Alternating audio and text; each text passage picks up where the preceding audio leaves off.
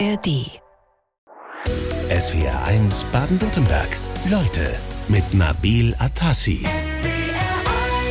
Hallo und herzlich willkommen, Dr. Thomas Strohschneider. Guten Morgen, ich freue mich hier zu sein. Wir freuen uns auch, dass Sie da sind. Wie geht's Ihnen?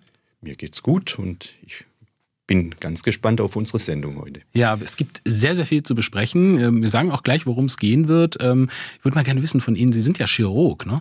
Wo wären Sie denn jetzt gerade, wenn Sie nicht bei uns im Studio wären? Wenn ich äh, noch in der Klinik wäre, wäre ich wahrscheinlich um diese Zeit im OP. Mhm. Sind Sie aber nicht mehr. Nehmen wir mal vorweg. Richtig, ich bin nicht mehr äh, da, sondern ich bin noch in einer Praxis teiltätig und habe sonst noch viele andere Jobs. Das füllt mich voll aus und macht auch sehr viel Spaß. Ja, können wir gleich nochmal drüber sprechen, was für Jobs äh, das so sind. Ähm, ich habe es gesagt, Sie sind Chirurg, Gefäßchirurg, um genau zu sein, äh, und seit vielen Jahren in der Medizin tätig. Sie waren auch acht Jahre lang Chefarzt, haben eine Klinik geleitet. Wie würden Sie denn den Zustand der Krankenhäuser aktuell beurteilen? Die Krankenhäuser sind in Not, da braucht man äh, gar nicht drum herum reden. Es ist tatsächlich so, dass 60, 70 Prozent der Kliniken rote Zahlen haben und äh, einige auch insolvenzbedroht sind. Das heißt, äh, es ist dringender Handlungsbedarf da, damit äh, Kliniken überleben. Wichtig äh, ist sicher die Krankenhausreform, die angedacht ist mit den Eckpunkten. Die sind aus meiner Sicht, um das vorwegzunehmen, schon mal in Ordnung. Mhm. Die Umsetzung macht das Problem und die Details sind eigentlich so, dass man äh, befürchten muss, dass diese Krankenhausreform eher zu einer Verschlechterung der Situation beiträgt. Mhm, damit haben wir die Themen schon mal gesetzt. Krankenhausreform, der Zustand der Gesundheitsversorgung im Generellen, Privatisierung, Ökonomisierung, also Wirtschaftlichmachung der Kliniken. Das sind unsere Themen heute. Ähm, schauen wir doch mal direkt hin. 11 Prozent der Krankenhäuser in Baden-Württemberg sind akut insolvenzbedroht. Wenn man hinschaut, äh, im Land überall eigentlich, schließen die Kliniken in Rheinfelden, im Kreis Lörrach soll das äh, Klinikum bald schließen. Klinikverbund Südwest äh, in der Nähe von Stuttgart, Versorger in Sindelfingen, Böblingen, Herrenberg, Leonberg, Kalf, Nagold plant auch zwei äh, Geburtshilfen zu schließen. Also man kann das ganz konkret schon überall sehen. Man sieht es und wenn man die Zahlen sieht, Baden-Württemberg ist das Land, das im Vergleich zum, zu den anderen Bundesländern am meisten Kliniken geschlossen hat zwischen 1990 und heute. Ähm, wir haben auch äh, etwa 16 Prozent äh, weniger Betten als im Bundesdurchschnitt. Also Baden-Württemberg hat da schon kräftig dafür gesorgt, dass da einige Kliniken vom Netz gingen. Mhm. Wissen wir, warum das so ist? Warum Baden-Württemberg da an der Spitze steht? Nun kann man das nicht in Details sagen, aber wir haben sicher einige kleine Kliniken, einige Kliniken, die von äh, manchen, die da im Geschäft sind, als sogenannte Ramsch-Kliniken sogar bezeichnet wurde, mhm. was ich ein einen ganz despektierlichen Begriff finde, aber äh, man hat versucht eben zu konzentrieren, man will eben kleine Kliniken auf dem Land schließen. Und warum will man das? Also wie definiert ist, man denn so eine Ramsch-Klinik, um mal diesen Begriff nochmal zu Richtig, verwenden? also ähm, es ist so, dass äh, die kleinen Kliniken natürlich immer ein Wirtschaftsproblem haben. Die haben nicht das Backup, auch von den Landkreisen her, müssen Dinge vorhalten, die notwendig sind, damit es eine gute Medizin gibt und dass äh, sie haben nicht die sehr guten und äh, kostendeckenden Eingriffe, Operationen, die sich dann rechnen, mhm. müssen aber auf der anderen Seite eine Vorsorge bieten, das heißt Notfallversorgung betreiben und das ist immer defizitär im jetzigen System. Mhm. Herr Strohschneider, 10 Milliarden Euro Gesamtverlust äh, in Zahlen äh, fürs ganze Land machen die Kliniken. Was läuft da falsch? Es läuft im Grunde schon die Finanzierung falsch. Das Ganze beginnt vor 20 Jahren mit einem System, das sogenannte Fallpauschalensystem. Ja. Das führt dazu, dass im Prinzip Gelder verwendet werden müssen aus einem System, das pauschalisiert ist. Der zweite Punkt, der falsch läuft, ist eigentlich, dass die gesamten äh, Bundesländer gegen ihre eigene Gesetzgebung verstoßen. 1972 hat man eigentlich eine duale Finanzierung besprochen für die deutschen Kliniken.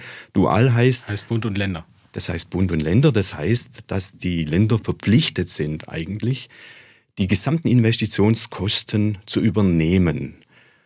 Das hat aber in den letzten Jahren nicht funktioniert. Das heißt, über man geht von, davon aus, dass maximal die Hälfte der notwendigen Kosten da bereitgestellt werden. Das heißt, die Länder verstoßen gegen ihre, gegen ihre eigene Gesetzgebung. Mhm. Experten rechnen aus, dass etwa drei, vier Milliarden da pro Jahr fehlen, die eigentlich äh, gesetzlich da zugesichert sind. Das mhm. heißt, die Kliniken müssen jetzt über ein pauschalisiertes Fallpauschalensystem quasi den Rest finanzieren, wenn sie nicht da mhm. vor die Hunde gehen wollen. Beleuchten wir gleich mal, da gehen wir in der äh, Geschichte mal ein bisschen zurück und gucken mal nach den Fallpauschalen. Jetzt soll ja das Problem angepackt werden mit der Krankenhausreform in Deutschland. Anfang 2024 soll sie laut Plan an den Start gehen und ist natürlich mit dem Namen Karl Lauterbach, mit dem Bundesgesundheitsminister verknüpft. Sie haben gesagt, die Eckpunkte sind gut. Gehen wir doch mal an die Eckpunkte. Ähm, die Fallpauschalen sollen zumindest zum Teil abgeschafft werden. Das, glaube ich, ist ein Etikettenschwindel. Also das ist ein Punkt, den viele Verbände, viele Organisationen, Bündnisse heftig kritisieren. Und da sollte sich auch die Kommission und Herr Lauterbach ehrlich machen. Denn die Fallpauschalen werden überhaupt nicht abgeschafft. Die bleiben drin. Es soll sowas wie eine Vorsorgepauschale geben. Die genau. gab es seither schon. 20 Prozent von der Pflege sind da rausgenommen. Ja. Und zukünftig soll nochmal 20 Prozent, beziehungsweise für Spezialfächer 40 Prozent, also maximal insgesamt 60 Prozent ja. herausgenommen werden. Können Sie Rest, erklären, was diese Vorsorgepauschale ist? Die Vorsorgepauschale ist dafür gedacht, dass Kliniken eben für das, dass sie praktisch äh, ihre Infrastruktur zur Verfügung stellen, da schon Gelder haben. Das heißt also, wenn Sie ein Unternehmer wären, Sie bekommen schon mal 40, 60 Prozent, damit Ihr Betrieb nun da gestützt ist. Also das ist die Existenzgarantie. Das ist die Existenzgarantie. Am Ende des Tages müssen Sie aber trotzdem 100 Prozent erreichen, damit Sie wieder in schwarze Zahlen kommen. Das heißt, die restlichen 40 oder 60 Prozent müssen Sie wieder über Fallpauschalen praktisch generieren. Hm. Nur, und das wird eben nicht ehrlich gemacht. Diese Fallpauschalen werden abgewertet. Das heißt, da kriegen sie einfach weniger dafür. Das heißt, der Druck bleibt im Kessel. Sie müssen nach wie vor viele Fälle generieren, sogar mehr eigentlich generieren wie vorher, mhm. damit sie wieder auf diese 100 Prozent kommen. Mhm. Das hat so etwas wie rechte Tasche, linke Tasche. Und das sollte man ehrlich sagen. Also das war jetzt, weil Sie fragen nach guten Punkten. Gute Punkte in diesem Entwurf sind, dass man die Kliniken also quasi von vereinheitlicht, dass es nicht in einem Bundesland ein viergliedriges System gibt, im anderen dreigliedrig, Grundregelversorger mhm. etc., sondern dass man das mal definiert. Das mhm. ist gut.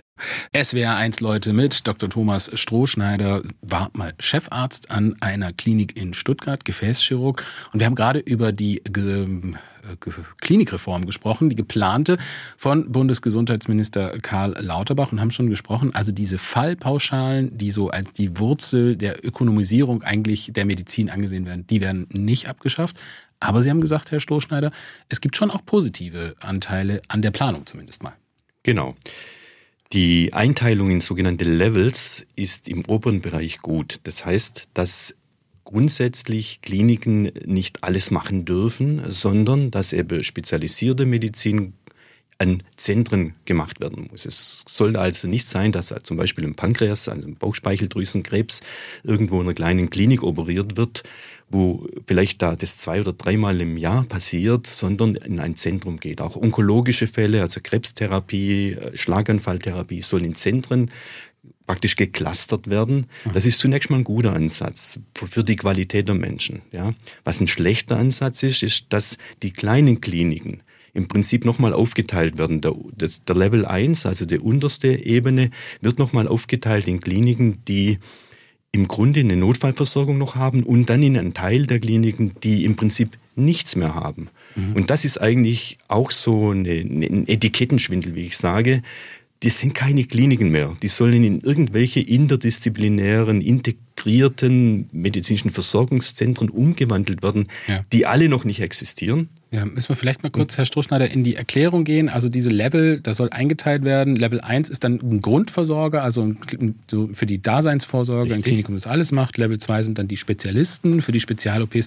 Und 3, das sind die großen Maximalversorger, also die Unikliniken und so weiter, die dann alles haben. Haben wir ja so in der Form auch ein bisschen heute schon, hat der Markt auch schon so ein bisschen geformt, diese Level. Ähm, aber wie sieht denn das jetzt in der Realität aus? Wenn man jetzt mal schaut, letzte Woche zur Sache Baden-Württemberg im SWR Fernsehen, da wurde das Beispiel Bad Waldsee genannt eine Klinik äh, im Kreis Ravensburg, die ganz dicht gemacht hat. Also was bedeutet es für die Leute? Das bedeutet für die Leute, dass sie wesentlich und weitere Wege zur Klinik haben. In Bad Waldsee bedeutet das, das nächste Krankenhaus ist Ravensburg, dass man etwa 30 Minuten auf der Straße ist.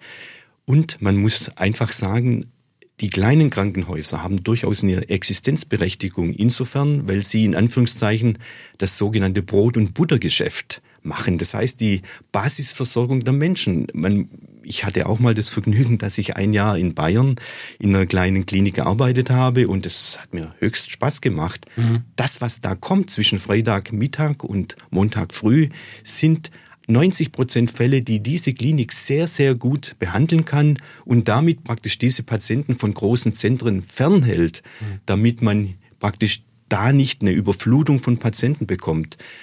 Es ist zu befürchten, mit der Schließung der kleinen Kliniken, die diese Basismedizin machen, ja, dass da die Großen zunehmend diese Patienten mitversorgen müssen und dann eher die Qualität runtersinkt und vielleicht ja. noch Einsatz zu. Wenn sie doch unwirtschaftlich sind, Herr dann, Das ist eben die Frage, ob man dann sagt, man schließt die Kliniken aus wirtschaftlichen Gründen oder man schließt die Kliniken, weil sie vielleicht ganz schlecht sind, weil sie nicht äh, reinpassen. Das ist ein, sind zwei verschiedene Gründe, eine Klinik zu schließen.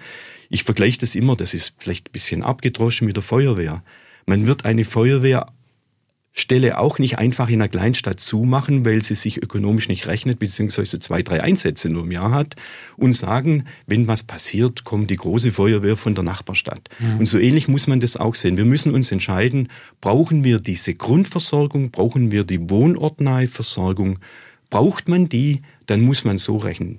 Erstens, ich brauche sie, dann organisiere ich sie und dann finanziere ich sie.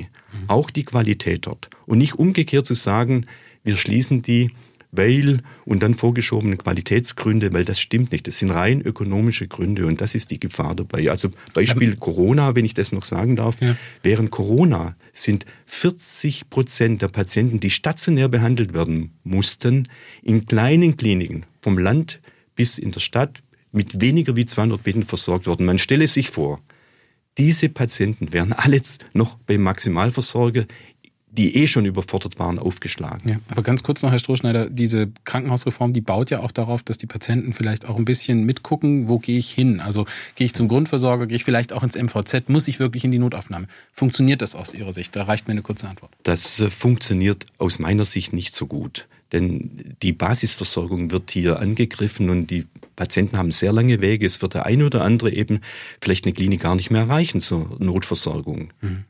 Sie sind Chirurg, Gefäßchirurg. Äh, Sie wären normalerweise um diese Zeit im OP. Würden Sie da, hören Sie da auch immer ab und zu Radio? Im OP läuft ab und zu mal Radio. Tatsächlich und häufig auch SWR 1. Ähm, das hat damit zu tun, dass man bei jetzt Routineoperationen so ein bisschen Entspannung auch reinbekommt. Aber ja. es ist nicht Routine. Bei großen Operationen, wo man sich konzentrieren muss, läuft natürlich kein, keine Musik. Kennen Sie die SWR 1 Hitparade? Ich kenne die sehr gut und bin jedes Jahr so da ein bisschen mit dabei, sofern es die Zeit. Also Sie stimmen ab? Ich habe schon mal abgestimmt, ich das letzte Jahr nicht, aber ich werde es versuchen. Ja, verraten Sie uns doch mal einen Song, den Sie da reinwählen. Ja, sicher, der, der Song, der gerade zum Beispiel lief, der wäre, oder die Hymne war James Harvest zum Beispiel und dann aber eher ausgefallene Dinge, die jetzt vielleicht nicht so häufig vorne landen. Sie kennen SWR 1 und die Hitparade, das heißt, Sie sind Lokalmatador, Sie kommen aus Nürtingen, sind da zur Schule gegangen. Da können wir gleich mal anfangen, wenn wir Sie kennenlernen wollen, mit einem kleinen lustigen äh, Detail. Denn mit wem waren Sie auf der Schule? Ja, tatsächlich mit Harald Schmidt unter anderem. Ähm, das war eine sehr lustige Zeit. War zwar nicht in der gleichen Klasse, aber wir hatten sehr viel miteinander zu tun. Also ja. Karriere gemacht haben sie beide, er im Fernsehen, sie in der Klinik. Ähm, hätte auch andersrum sein können. Obwohl, äh, könnten Sie sich Harald Schmidt auch als Chefarzt vorstellen? Ich mir schon.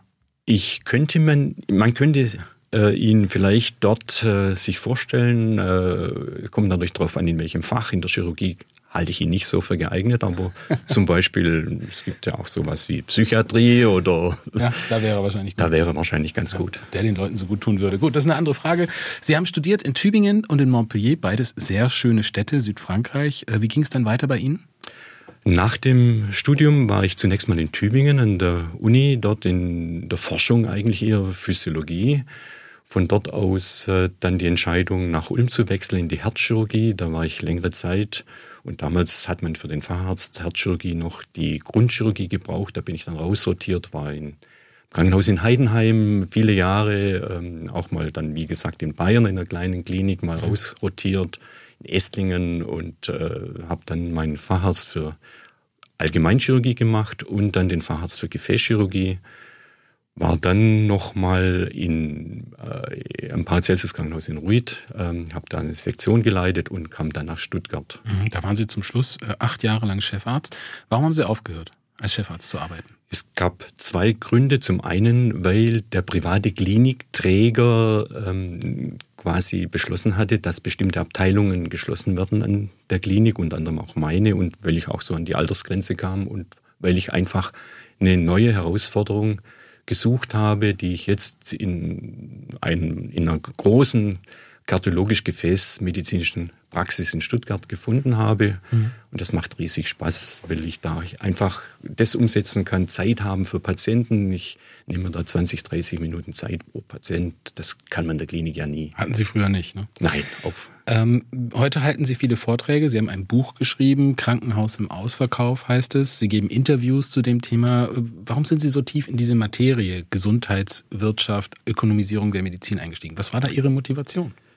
Das hat eigentlich schon äh, Jahre vorher begonnen. Ich habe mich in zum Arbeitskreis Ökonomie, Ethik äh, wiedergefunden, habe da auch mitgearbeitet. Ich habe immer wieder auch schon einzelne Vorträge gehalten zu diesem Thema. War der eine Grund. Der zweite Grund ist, dass ich quasi in diesen acht Jahren als Chefarzt so den Leidensdruck spürte. Das heißt, äh, die Auseinandersetzungen, Konflikte mit einer Geschäftsführung das als kleines äh, am Rande, ich hatte in acht Jahren vier Geschäftsführer erleben müssen mhm. und immer das Gleiche, dass man da, wenn man jetzt äh, Entscheidungen trifft, die medizinisch begründet sind, immer unter dem Diktat der Ökonomie die äh, durchführen muss. Also kleines Beispiel, in meinem Buch habe ich das auch beschrieben, in einem Kapitel ein Wohnsitzloser, den wir zugewiesen bekamen, der eben dann über ein Vierteljahr in der Klinik lag, weil er multipleste Erkrankungen hatte. Und da äh, musste ich mehrfach äh, mich rechtfertigen, warum wir diesen Patienten versorgen. Also es ist ein Thema, Herr Strohschneider, das Sie bewegt oder machen Sie das irgendwelche Thema, Interessensverbände? Das bewegt mich sehr. Ich bin in keinem Interessensverband, kann ich ganz klar sagen. Auch nicht in, ich bin in bestimmten Berufsverbänden Mitglied, aber nicht irgendwo da in Leitungsfunktion und halte das unter Umständen auch nicht für so gut, weil man da immer auch dann quasi äh, nicht mehr neutral sein kann, sondern da Interessenspolitik, Standespolitik vertreten müsste. Und ich glaube, das ist unser großes Problem in der Ärzteschaft, dass wir mal wieder mit gleicher Stimme sprechen müssen und nicht jeder für sich, der Niedergelassene, der Facharzt ja. äh, und so weiter. SWR 1 Leute am Dienstagvormittag mit Thomas Strohschneider, ehemaliger Chefarzt, Gefäßchirurg und ein Arzt, der sich auch sonst engagiert hat. Sie waren zum Beispiel auch in Katastrophengebieten im Einsatz, Herr Strohschneider. Das stimmt, ja. Habe ich äh, für verschiedene Organisationen gearbeitet, unter anderem für das Rote Kreuz. War ich vor allem in Ländern in Ostafrika, Somalia, Djibouti, Sudan. Mhm. Jetzt machen Sie sich stark für ein Umdenken hier bei uns äh, im Gesundheitssystem. Und äh, wenn man jetzt auf die Finanzierung der Krankenhäuser im Land guckt, die läuft ja im aktuell fast ausschließlich über die sogenannten Fallpauschalen. Die wurden eingeführt 2003 von der damaligen Bundesgesundheitsministerin Ulla Schmidt von der SPD. Ähm, wer sie kennt, weiß, sie war legendär wegen ihrer äh, bestimmten Art. Ähm, Herr Strohschneider, warum ist es so wichtig, dass wir über diese Fallpauschalen sprechen? Das war eigentlich der Beginn der Ökonomisierung, ich möchte sogar das Steigern und nicht Ökonomisierung sagen, sondern der Kommerzialisierung. Und das führt eben genau in den Bereich hinein, dass äh, ein Patient eben als Wirtschaftsfaktor betrachtet wird, dass der Erlös eine Rolle spielt, dass eben Krankheiten, die gut bewertet sind in diesem System, sehr gerne von Kliniken aufgenommen werden, also auch bestimmte Abteilungen, die man da im Portfolio gerne vorhält.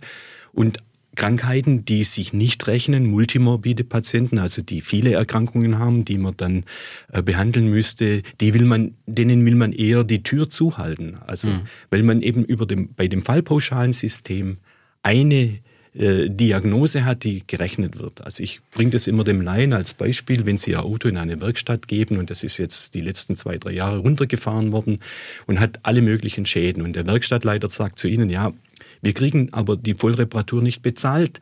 Sie kriegen aber jetzt Ihren Motor gerichtet, ja, dann kann aber können Sie in sechs Wochen wiederkommen, dann richten wir Ihre Auspuffanlage. Und in sechs Wochen wieder, dann machen wir die Autoelektrik etc. Genau das passiert mit diesem Fallpauschalensystem. Das heißt, wir haben eine sogenannte Drehtürmedizin. Mhm. Die Patienten werden fokussiert auf eine Krankheit behandelt, weil nur das rechnet sich. Das, was zusätzlich an Krankheiten da ist, das gibt einen kleinen Mehrerlös, aber deckt bei weitem nicht die Kosten und deshalb haben wir eben auch in Deutschland, wir hatten 2019 über 19 Millionen stationäre Behandlungen. Während der Corona-Zeit ging es etwas runter, jetzt steigt schon wieder an. Wir sind schon über 17 also Millionen. Zu viele Ihrer Meinung wir haben zu viele stationäre Behandlungen, mhm. weil man den Patienten quasi aufteilt in einzelne Krankheiten und lieber dann mehrfach im Jahr stationär wieder aufnimmt, um ihn dann weiter zu behandeln. Also Statt dass man das einmal macht. Also wenn Sie mhm. Autofahrer wären, würden Sie sagen, bitte richtet mein Auto so, dass es verkehrssicher gerichtet ist und dass ich möglichst lange nicht in eine Klinik muss. Ja, gut, der Vergleich ist natürlich schwierig, weil ich zahle es ja selber. Und da gibt es keine, keine Autoversicherung, richtig. die da für mich bezahlt. Deswegen weiß ich nicht, ob der Vergleich 100 Prozent so passend ist. Ähm, Renate Bosch, die möchte von uns wissen, äh, es würde sie interessieren, ob es stimmt, dass äh, der heutige Bundesgesundheitsminister Karl Lauterbach in dem Gremium saß, das vor 20 Jahren die Fallpauschalen erarbeitet und sogar beschlossen hat. Tatsächlich war er in diesem Gremium. Er hat damals quasi die sogenannte Revolution mit diesen Fallpauschalen mit zu verantworten. Wenn er jetzt heute von seiner neuen Krankenhausreform spricht, dass er sagt, äh, das ist jetzt die neue Revolution, dann ist es eigentlich im eine Gegenrevolution, weil er wahrscheinlich erkannt hat, dass das quasi in einen der, der falsche Weg ist. Er möchte das jetzt wieder abschwächen. So ein Vergleich, mir fällt da immer der Zauberlehrling ein, der die Geist rief und wird sie nicht mehr los. Und jetzt versucht er quasi das als neue Revolution zu verkaufen. Jetzt haben wir über die Fallpauschalen gesprochen seit 2003 und da ist schon eine Frage, also man muss sich ja auch als Arzt, der Sie ja sind, auch mal die Frage stellen, welchen Anteil haben denn die Ärzte eigentlich daran? Also Wirtschaftlichkeit ist eins und die Ärzte hatten früher selbst die Kontrolle über die Wirtschaft in den Kliniken. Das heißt, sie haben die Kliniken auch selbst verwaltet. Das ist schon eine ganze Zeit zurück. Gab es da auch schon äh, Missbrauch äh, von Geldern, würde ich jetzt mal sagen? Also Sie sprechen da einen wunden Punkt an. Tatsächlich muss man der Ärzteschaft da im Gesamten auch Vorwürfe machen. Man hätte viel früher da reagieren können und Dinge ändern können. Leider ist die Ärzteschaft auch sehr heterogen aufgestellt. Das heißt, da sind Partikularinteressen da. Das fängt an beim Facharzt anders wie ein niedergelassener Kollege oder wie die Klinikärzte.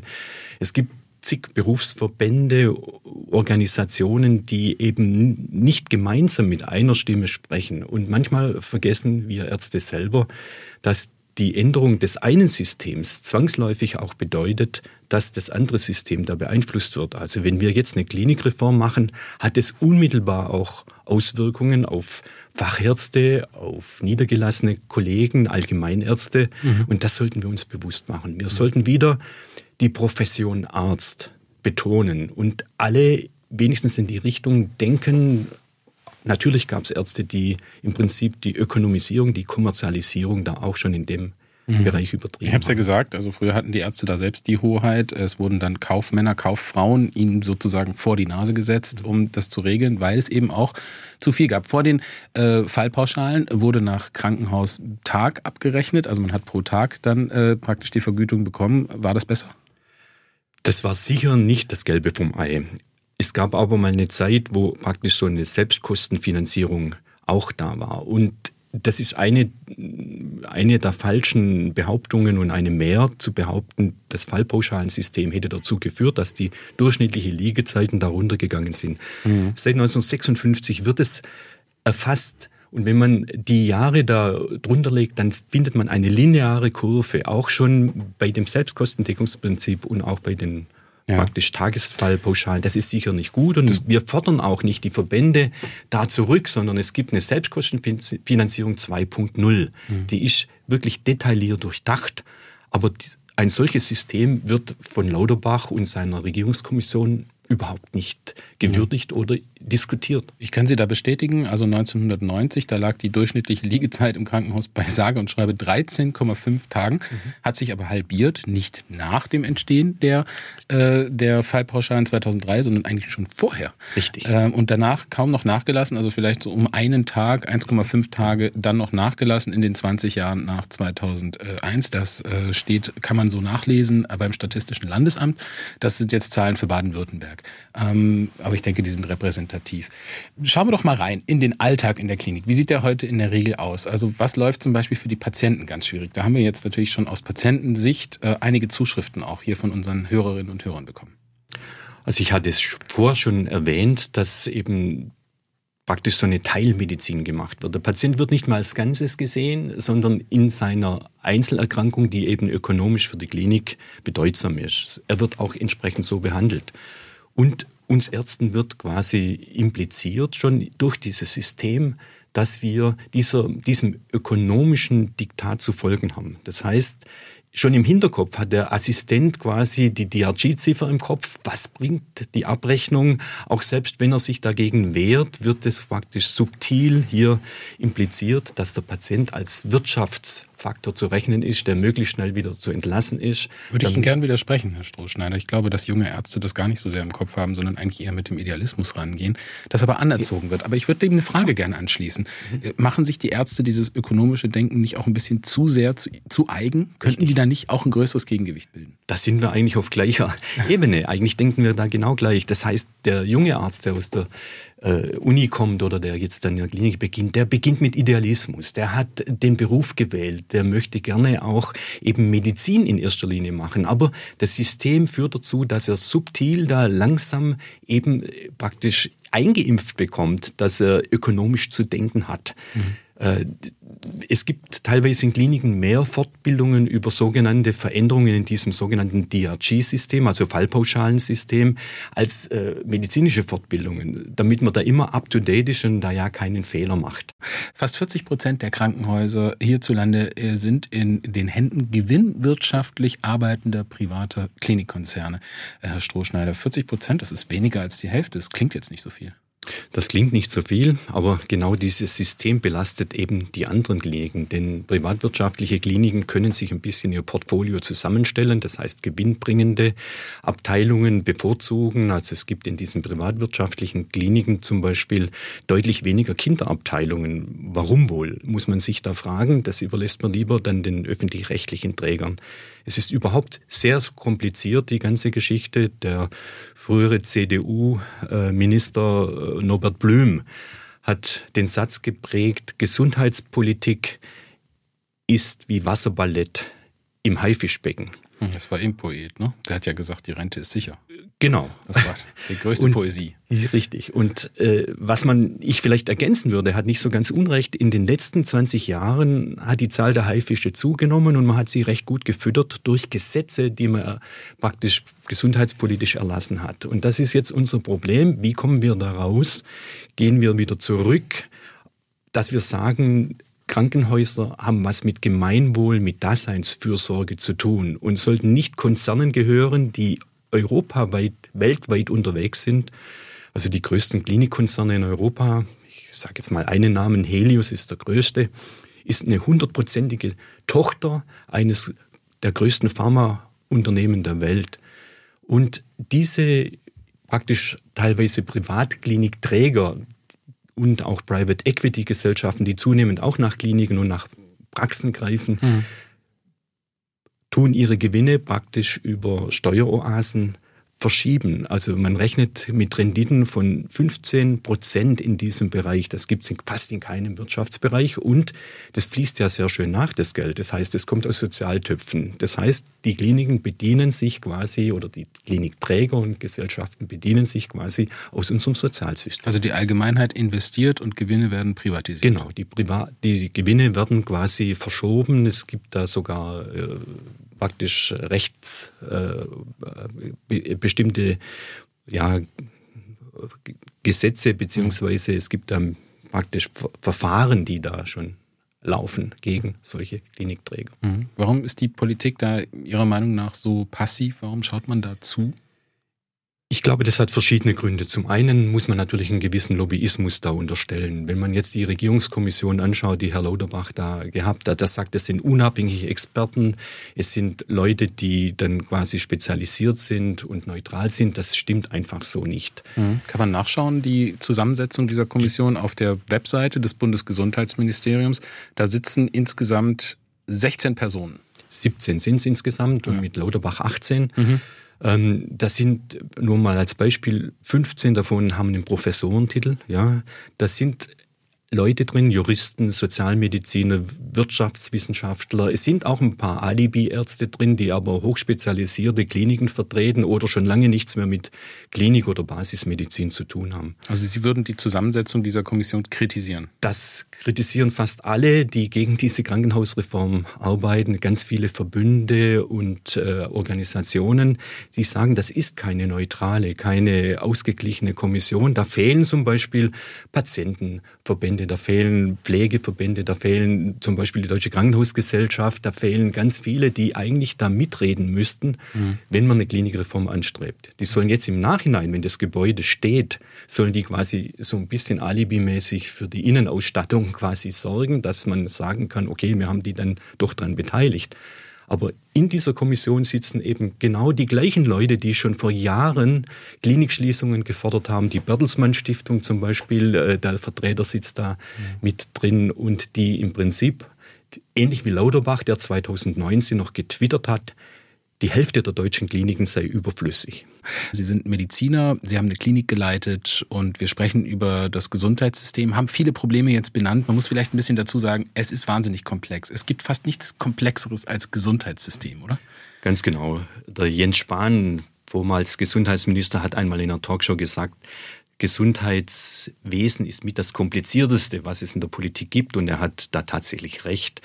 Also es, ist, es gibt keine einfachen Lösungen, aber es gibt genügend Alternativlösungen zu diesen Vorschlägen der jetzigen Regierungskommission, die aber kaum gehört werden oder noch nicht so bekannt sind. Also Von wo kommen gibt, die? Die kommen zum Beispiel von Bündnis gegen Krankenhausschließung. Die kommen zum Beispiel vom Bündnis Krankenhaus statt Fabrik, von Gemeinwohl in Bürgerinnenhand, von Verband Deutscher Demokratischer Ärzte und so weiter. Mhm. Also ganz, also sehr viele konstruktive, gute Vorschläge, die natürlich zum Beispiel fordern die Abschaffung des DRG-Systems, also der Fallpauschalen, oder mhm. die sagen, eine quasi Rekommunalisierung von privaten Kliniken, also nicht in dem Sinn, dass man die enteignet, aber dass man zum Beispiel zurückgeht auf das Gesetz, das bis 1985 galt, dass Kliniken, Kliniken keine Gewinne machen dürfen. Mhm, aber ja, es gibt ja auch Beispiele für äh, Träger äh, aus den Landkreisen, wo das Geld dann eben aus Steuermitteln nachgeschossen wird. Was ist denn jetzt daran das, besser? Das ist ja trotzdem unterfinanziert dann die Kliniken. Das ist richtig. Da sind wir aber wieder bei dem Thema vom Anfang eben, dass die, die Länder quasi ihrer Verpflichtung nicht nachkommen, eben die, diese duale Finanzierung zu garantieren. Das heißt, dass eben äh, hier große Defizite entstehen und die Kliniken quasi gezwungen sind, aus den Erlösen, die eigentlich dafür nicht gedacht sind, die Kosten zu bestreiten, um wieder investieren zu können. Das System müsste man ändern. Also zunächst mal die Bundesländer verpflichten und da hätte ich gerne auch eine Zusage vom Herrn Lucha. Er weist zum Beispiel nur darauf hin, Baden-Württemberg liegt immerhin noch an der oberen Grenze oder oberen Spitze oder an der Spitze vorne mit der Finanzierung, mhm. aber bei weitem nicht in dem Maße, also wie das gesetzlich erforderlich wäre. Ja. Müssen wir die, diese marktwirtschaftliche Logik im Gesundheitssystem vielleicht dann auch ganz rausnehmen? Da wird es jetzt natürlich schon fast philosophisch an der Stelle. Oder anders gefragt, kann der Markt denn eine Gesundheitsversorgung wirklich sichern? Nein, kann er nicht. Denn es ist klar, Gesundheit ist mit das wichtigste Gut. Das heißt, äh, wir haben da eine Daseinsfürsorgepflicht. Und das kann nicht dominiert werden durch eine Finanzlogik oder durch einen Aktienindex, der praktisch da bestimmt, wo gehen die Gelder hin und wie kann ich da am besten aus dem System abschöpfen. Mhm. Das geht nicht. Ja, äh, müssen wir uns also Gesundheit leisten können? Müssen die Ärzte auch wieder mehr Verantwortung ja. übernehmen? Na gut, die, die Frage jetzt Ihnen zu stellen, ist natürlich ein bisschen einseitig. Nein, die Ärzte müssen unbedingt mehr Verantwortung übernehmen. Sie müssen das System kritisieren, evident machen, der Bevölkerung zeigen. Wir müssen aus dieser Finanzialisierung, wie man da dazu sagt, aus diesem System müssen wir wieder aussteigen und müssen quasi die Medizin wieder als Grundversorgung und Basisversorgung der Menschen denken. Ja, und müssen äh, die Patienten, äh, Patientinnen auch mehr Verantwortung übernehmen an manchen Stellen vielleicht? Unbedingt.